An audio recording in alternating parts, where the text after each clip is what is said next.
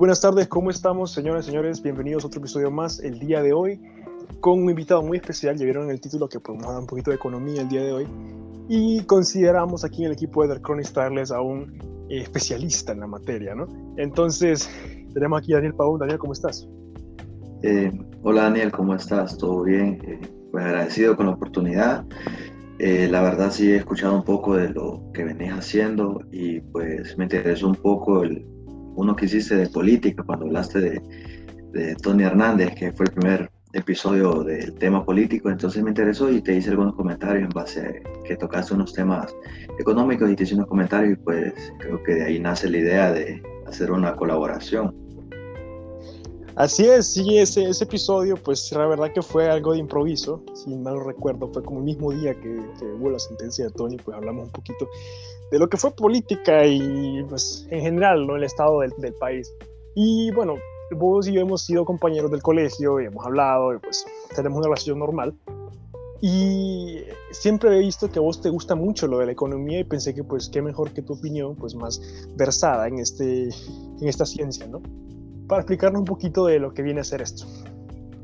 Pues, eh, no, pues es un honor, como te digo, eh, estudio, soy estudiante de economía, estoy a punto de terminar mis clases, ya estoy en mi antepenúltimo, no, perdón, penúltimo, perdón, eh, periodo de la U, ya estoy por terminar, me interesa hacer economía, economía. Y pues son temas bastante enriquecedores y de conocimiento que muchas personas pues los toman como obsoletos o algunos pues no lo consideran por tal vez por complejidad de algunas cosas, pero voy a intentar hablar de más simple, más eh, detallado para pues, que sea eh, digerible.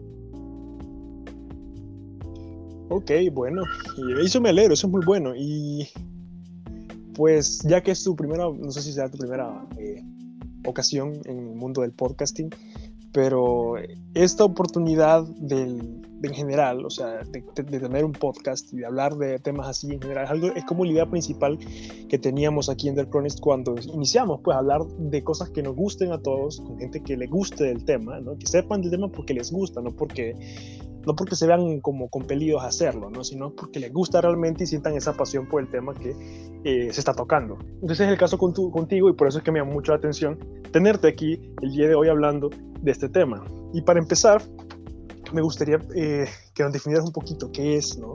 el patrón oro, porque pues algunas personas lo escucharán más que otras, especialmente, por ejemplo, vos que, escucha, que lo escuchas bastante en economía, algunos internacionalistas que lo escucharán pues por cuando estamos estudiando los que finanzas internacionales, cosas así. Entonces, explícanos qué es un poquito el patrón oro en tus propias palabras. Ok, el patrón oro básicamente es un, un sistema monetario donde pues se basa toda moneda en aquel entonces del siglo XX para pues hacer una, una, emisión monetaria correcta. Esto es directamente para evitar eh, crecimientos alterados en la, en la, inflación, básicamente. Eh, el patrón oro pues nace allá por inicio de los 1900, después de que la Banca Federal de los Estados Unidos se crea. Entonces se, se, crea el patrón oro, como venía diciendo, eh, a causa de emitir eh, dinero, poder emitir dinero y pues tener un respaldo en el mismo. Entonces esto se hace más para control macroeconómico de, de los países. Se empieza en Estados Unidos y se va eh, divulgando la idea a través de, de, Europa, porque en ese entonces pues, era Estados Unidos y Europa, las dos como partes de la economía mundial. ¿Sí? Después el patrón oro pues eh, se fija debidamente por tres características y esto es porque el oro viene siendo un material que es duradero, es divisible y es difícil de falsificar, entonces facilitaba perdón, su, su uso como respaldo. Eh, básicamente el patrón oro tiene su apogeo en, esa, en esos años de 1910 en adelante, por desgracia, pues sucede lo que viene siendo la Primera Guerra Mundial, donde la idea pues se derrumba y esto es exactamente porque Europa al tener una guerra crea una, eh, una eh, un exceso perdón, de, de emisión, digo por la guerra porque tiene, necesita recursos para poder financiarla. Entonces el exceso de emisión monetaria eleva la inflación a unos valores bastante altos Y por otro lado está, está Estados Unidos, que no es no está involucrado en la guerra, pero tiene pues el patrón oro y la facilidad de poder dar recursos a los países de, Europa. Entonces Estados Unidos termina siendo el beneficiario principal de, de, esta idea. En ese entonces pues Europa, como mencionaba, necesitaba bastantes recursos. Estados Unidos pues ayuda como prestamista de ello. Y esto permite la adquisición de como pago en contraparte de oro. Entonces Estados Unidos se vuelve el tesorero mundial porque logra cubrir o logra obtener, mejor dicho, dos tercios del oro en el mundo y por esto empieza a verse como una potencia mundial. Más también eh, por los valores eh, macroeconómicos que tiene en ese entonces, pues la inflación la tiene eh, regulada, Europa no la tiene, sus tasas de interés son, son malísimas. Entonces Estados Unidos pues logra una estabilización mundial. Después de la de la Primera Guerra Mundial para 1919-1920 eh, se logra reintegrar la idea del patrón oro. Y esto es pues porque el patrón oro vendaba, se, se mantenía la idea que brindaba prosperidad y estabilidad en los países que lo, que lo usaban como respaldo en su base monetaria. Sin embargo, pues Europa, eh, bien, saliendo de una guerra, tiene alta inflación y una alta deuda y todo es con Estados Unidos. Entonces se busca una manera de poder estabilizar el mundo y Estados Unidos pues empieza a tocar tasas de interés. De igual forma lo hace, lo hace principalmente Reino Unido porque eh, la libra quería, pues, era una moneda fuerte igual que el dólar desde la Primera Guerra Mundial. Sin embargo, para este entonces pues la libra decae, la inflación como vengo mencionando, y eh, se quiere lo que viene siendo igualar el valor nominal de la libra con el dólar. Obviamente no se puede a causa de la inflación porque la libra está sobrevalorada. ¿sí? Entonces lo que se hace es que eh, Estados Unidos comienza a bajar las tasas de interés para hacer presión en la parte, de la, en la parte monetaria. Y el Reino Unido pues no logra poder subir sus tasas de interés porque no tiene un respaldo monetario para hacerlo. Esto pues logra, eh, empiezan los desequilibrios especulativos que se toman como los factores principales para la Gran Depresión de 1930. Claro, este es ya otro tema, ¿verdad?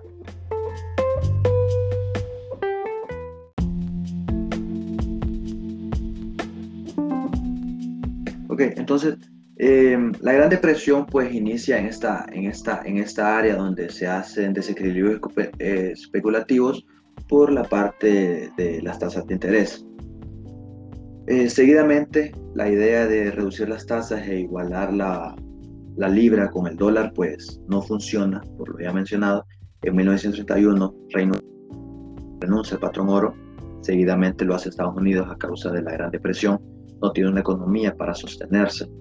Eh, para 1937, pues prácticamente se abandona o se elimina la idea de patrón oro dentro de una economía mundial y aquí se viene el inicio de la Segunda Guerra Mundial. Eh, para finales de la Segunda Guerra Mundial, esto se menciona porque en 1944, como muchos saben, o, eh, tal vez que han estudiado finanzas o se han interesado un poco de, los efectos de la Segunda Guerra Mundial, eh, está el Bretton Woods, el, acuerdo, el gran mencionado acuerdo, donde se hace un escenario donde el dólar, pues en ese momento, es de la moneda más fuerte en el mundo, porque no fue eh, involucrado directamente con la guerra y fue gran beneficiario de la misma. Entonces el dólar se posiciona como eh, moneda fuerte en el mundo. ¿sí? Eh, en el acuerdo de Bretton Woods se establece una, una relación cambiar de dólar con el oro directamente. Entonces aquí ya pues se cambia la ideología directa del patrón oro y se empieza a, a tocar una idea de patrón dólar oro. Esto es, por lo que vengo diciendo, la fortaleza del dólar en ese momento. Entonces, todas las monedas, todas las demás monedas, como la libra esterlina, el, euro, el, perdón, el, yuan, el yuan chino, toda moneda, la moneda japonesa, todo, toda moneda dependía del dólar para ser cambiado en oro, para hacer transacciones. ¿Sí? Y recordemos, para que te interrumpa, eh, Daniel, justamente en esta parte también no existía, por ejemplo, mencionaste en Europa, vaya, no existían las monedas fuertes como el euro, sino que era el marco todavía, el franco, el dinar, incluso en Turquía, o sea, eran monedas pues, más, más regionales, no, no se le podía hacer frente realmente a la economía que estaba teniendo Estados Unidos en ese momento postguerra, que pues era una de las economías más fuertes del mundo, por no decir la economía más fuerte del mundo, y realmente pues la única gran contrincante que se le podía ver a Estados Unidos y que en realidad pues por, por cuestiones de, de, lógica, podemos decir incluso por su, por su PIB y por sus otras cosas, era la Unión Soviética.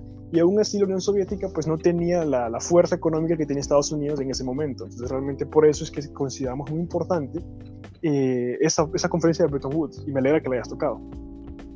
Es cierto, como el euro no existía en ese entonces, pero hago ejemplificación de la misma para que la pues podamos como entender que nos estamos basando en monedas que se estaban utilizando en, ese momento. ¿no? Eh, seguidamente eh, se establece un precio de cambio de dólar a, a, oro de 35 dólares por cada onza de oro, ¿sí? y en ese base y en esa base, perdón, se manejaban las otras monedas. Entonces tenía que, verse, eh, tenía que cambiarse la moneda a dólar y, seguidamente al oro.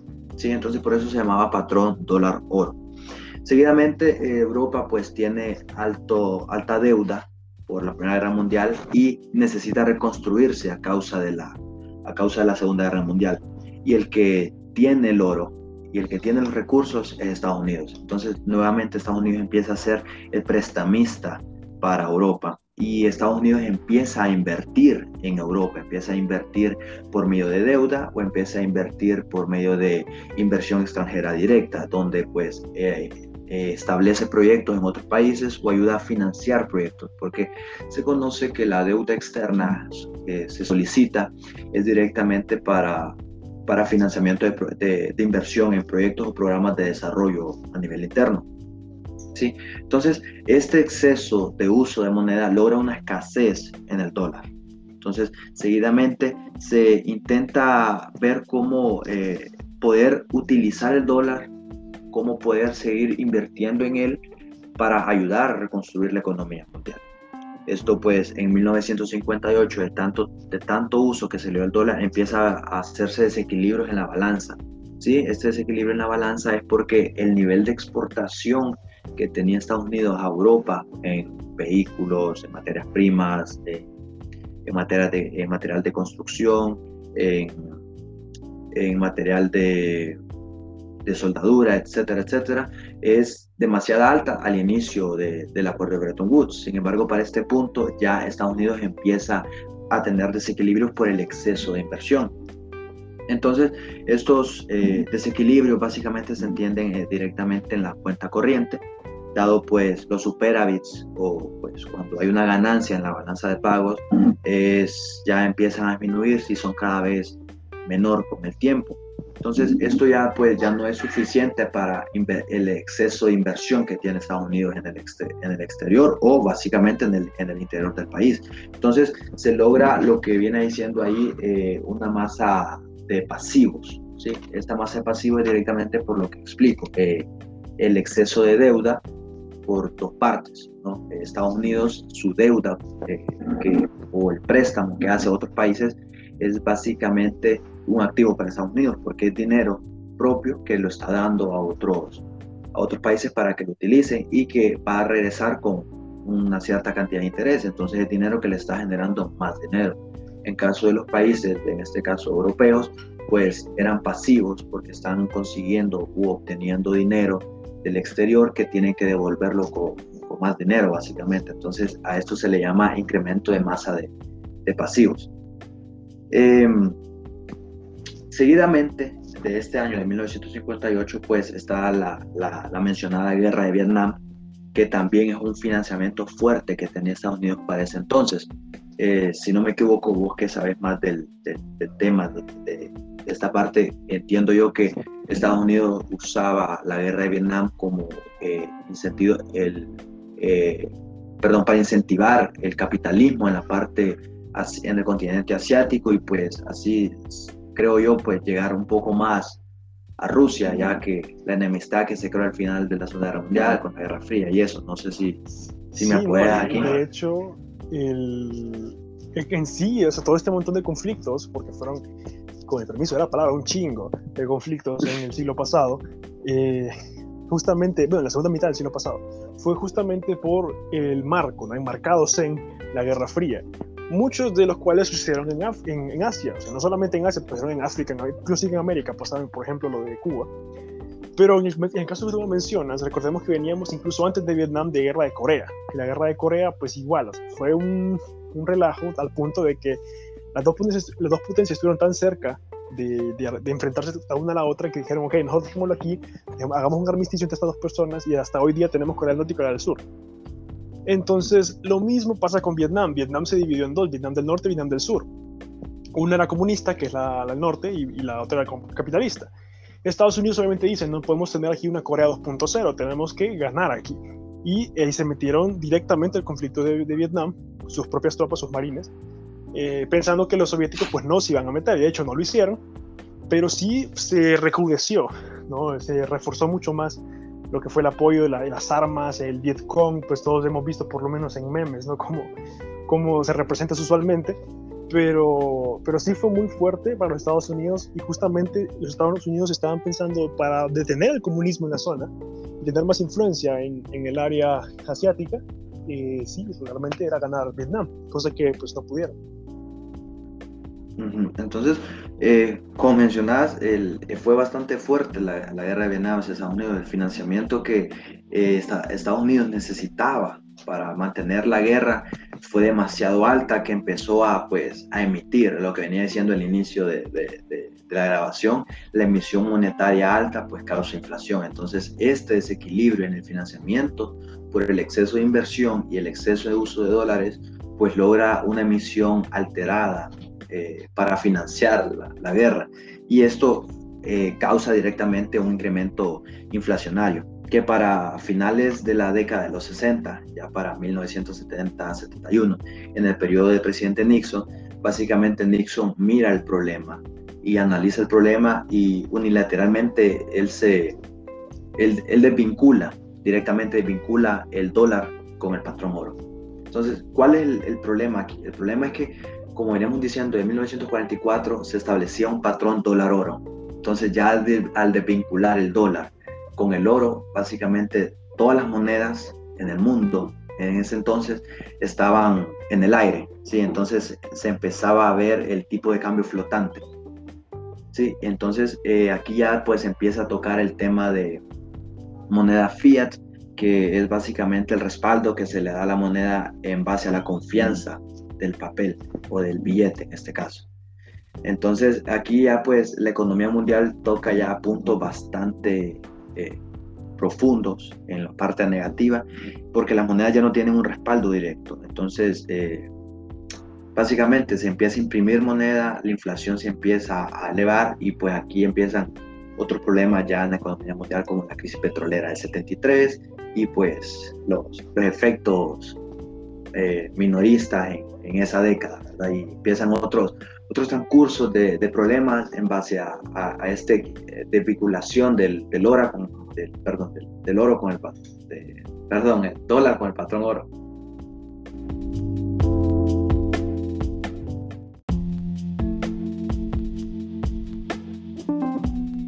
Em, seguidamente para 1900 cuando ya se venía a ver ese desequilibrio.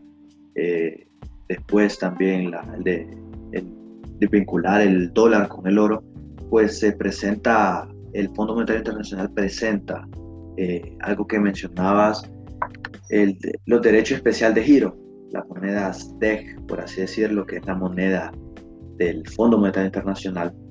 Eh, básicamente lo que en mi carrera yo no la he estudiado directamente, pero sí he indagado y investigado por fuera, pues por conocimiento propio, eh, es una moneda o es prácticamente un activo del Fondo Monetario Internacional que ayuda para complementar reservas oficiales en los países que son miembros de, del fondo. Para ese entonces no se tiene algún pues, registro directo de qué monedas lo incluían o lo estructuraban. Sin embargo, para el 2016 se establecen cuatro monedas, porque básicamente los D eh, una canasta de monedas para brindar estabilidad en el tipo de cambio en la economía mundial. ¿sí? Entonces, para 2016 se estructuraba con el dólar de Estados Unidos, el euro, el yen japonés y la libra esterlina. Cada cinco años, el Fondo Monetario Internacional pues, está revisando y reestructurando eh, este derecho especial de giro para el 2016, como mencionaba, se hace, se agrega el yuan chino, si no me equivoco, se llama también renminbi chino, donde pues establece una proporción por cada una, por, por el peso que tenga cada moneda en la economía mundial se establece una, una proporción en el peso que va a tener dentro de las canastas de los derechos especiales de giro. Sí, básicamente el dólar pues eh, se ha mantenido en los más altos, sobre el 40%, el euro con el euro más del 30 y pues ya al final eh, dentro del 10%, dentro de los 10, 8, 9% está el yuan chino, el yen japonés y la libra esterlina. Básicamente eh, el último reporte que pues el Fondo Monetario Internacional ha publicado en base a este tema pues establece que el dólar está con el 41.73%, el euro con casi el 31%, el yuan con casi el 11%, el yen y la libra pues con 8%. Entonces, básicamente la canasta del tipo de cambio de las economías mundiales se enfatizan en, el, en estos, el DEC. Y el DEC básicamente eh, no viene a sustituir el patrón oro, viene más bien a, crear una estabilización ya por el desequilibrio que creó esa Nixon cuando saca el dólar directamente con el oro. Entonces, ¿vos considerarías que el DEC vendría a ser una evolución natural del sistema monetario internacional? Pues más que una evolución, creo que fue como, dentro de mi opinión, creo que fue una, como un plan de dar un desequilibrio en el comercio internacional de ese entonces y se ha venido utilizando para nivelar el tipo de cambio en las monedas, ya que pues no hay un respaldo directo como el oro no ha habido otro metal desde ese momento que pueda crear una estabilidad y una prosperidad, como venía diciendo, tan estable con el tipo de cambio que pues se ha creado esta canasta con las monedas más utilizadas para asimilar un, nivel estable en las monedas. Ok, y bueno, está súper eso, súper entendible eso. Y te quiero preguntar otra cosa. ¿Vos cuál consideras, en tu opinión, como profesional y pues como estudiante también de economía, cuál fue la importancia en general del patrón oro para nosotros hoy en día? O sea, ¿en qué, en qué cambió el mundo realmente esto para que hoy día tengamos que seguir estudiando? Porque o sea, es, importante, y, bueno, tú y yo sabemos que es importante, pero quiero que nos expliques, en tu opinión, por qué. Pues básicamente el patrón oro, como dije, es un sistema monetario. Era la base monetaria para la emisión de dinero, para evitar la inflación. Eh, las personas pues que han estudiado la economía de Honduras o pues van a ser o son economistas, eh, reconocen que la estabilización de precios en los países o la estabilización de inflación es de bastante importancia y como pueden ver en los últimos años la inflación ha creado un impacto bastante fuerte en las economías. Entonces, el patrón oro pues ayudaba a estabilizar directamente, a respaldar esto, esta inflación. Hoy en día lo que se utiliza son las reservas internacionales netas, ¿sí? Para poder medir esa, esa emisión. Sin embargo, no, hay, no ha existido aún en lo que yo he estudiado y, conozco una base monetaria como el patrón oro. Por desgracia, eh, no se pudo evolucionar el patrón oro por las guerras mundiales. En sus inicios, pues brindaba un ámbito de prosperidad y estabilidad para los países. Se viene la Primera Guerra Mundial, después activar la idea. Sin embargo, los países de Europa no están en la, en la capacidad para poder implementar un sistema monetario en sus economías, dado la desequilibrio por la guerra. Después se viene eh, por forzar el patrón oro, se viene la, depresión de los 30 y después seguidamente se viene eh, la Segunda Guerra Mundial. Entonces nunca se logró evolucionar el patrón oro. Yo considero, que pues, es importante porque brindaba, como menciono, estabilidad, ponía bajo control y regulación la, las políticas macroeconómicas, pero por desgracia, como digo, eh, no se pudo evolucionar por las guerras mundiales. Hubiera, hubiese sido interesante ver tal vez una evolución más, más grande del patrón oro y los efectos que tuvo la Segunda Guerra Mundial pues fueron desastrosos para, para la idea que quedaba del patrón oro. Y tienes razón, la Segunda Guerra Mundial no solamente nos dejó cambios en el sistema político, en el sistema o sea, de los derechos internacionales, porque vemos que a partir de la Segunda Guerra Mundial hasta hoy, realmente muchas de las cosas, como por ejemplo el sistema internacional, tanto el monetario como el político, la mismísima ONU, por ejemplo, fue creada después de la Segunda Guerra Mundial. Todas estas son consecuencias de, ese, de este conflicto que no solamente fue bélico como en la Primera Guerra Mundial, sino que fue más que todo ideológico, sociopolítico, geopolítico, eh, e incluso pues, llegó a enfrentar a economías a posteriori, ¿no? después de la guerra, eh, como la Unión Soviética y Estados Unidos, por ejemplo. Entonces, realmente este conflicto viene a cambiar, a, marcar un punto, diría yo, en la línea, del, en la línea histórica de la humanidad. ¿no? Y el, vivimos después de ese punto y tenemos que realmente estudiar cómo fue que ese evento realmente pues cambió el sistema que, en el que vivimos hoy en día. Claro, eh, la, Segunda Guerra Mundial fue pues demasiado, una destrucción masiva para, para todo en general, como mencionas, sociopolítica, geopolítica, eh, ideológica, o sea, tocó varios puntos, los motivos fueron, fueron demasiado extensos para la guerra. Entonces, como te digo, por desgracia no se pudo evolucionar el patrón oro o la idea del patrón oro no se pudo evolucionar y pues cuando ya pues estuvo tal vez el momento, la economía, la economía mundial no estaba preparada para integrar un nuevo, un nuevo sistema monetario al, a los países. Y aquí pues con Bretton Woods, eh, como menciona, se crean varios organismos para crear una nueva estabilización financiera y económica en el país como el FMI, eh, la ONU, el Banco Mundial. Entonces, eh, todo se crea para regular ¿sí? y para crear beneficios a, las potencias mundiales de ese entonces, pero como te digo, no, no, no hubo una evolución directa. Entiendo, entiendo. Y bueno, por último, eh, como pregunta general, ¿no? porque pues bueno, podemos regar un poco más. Eh, ¿Vos considerarías entonces, por lo que estoy escuchando, que el, el sistema monetario internacional necesita algo similar al patrón oro? Pues eh, es muy buena pregunta. Eh, con, con, la TEC o los derechos especiales de giro, pues el Fondo Monetario Internacional ha logrado estabilizar hasta cierto punto la, economía mundial. Pues ahorita en tiempos de pandemia se, se, entiende que hubo bastante desembolso de derechos especiales de giro para contrarrestar el impacto negativo de la, de la pandemia. Claro, no es eh, un patrón oro como tal, pero sí cumple la función de estabilización. Se menciona y se, piensa que tal vez en un futuro ya pues se pueda retomar el patrón oro o habla también del patrón plata, que es algo parecido al oro, o puede crear alguna base monetaria nueva para, para la economía mundial, más que todo para estabilización, básicamente.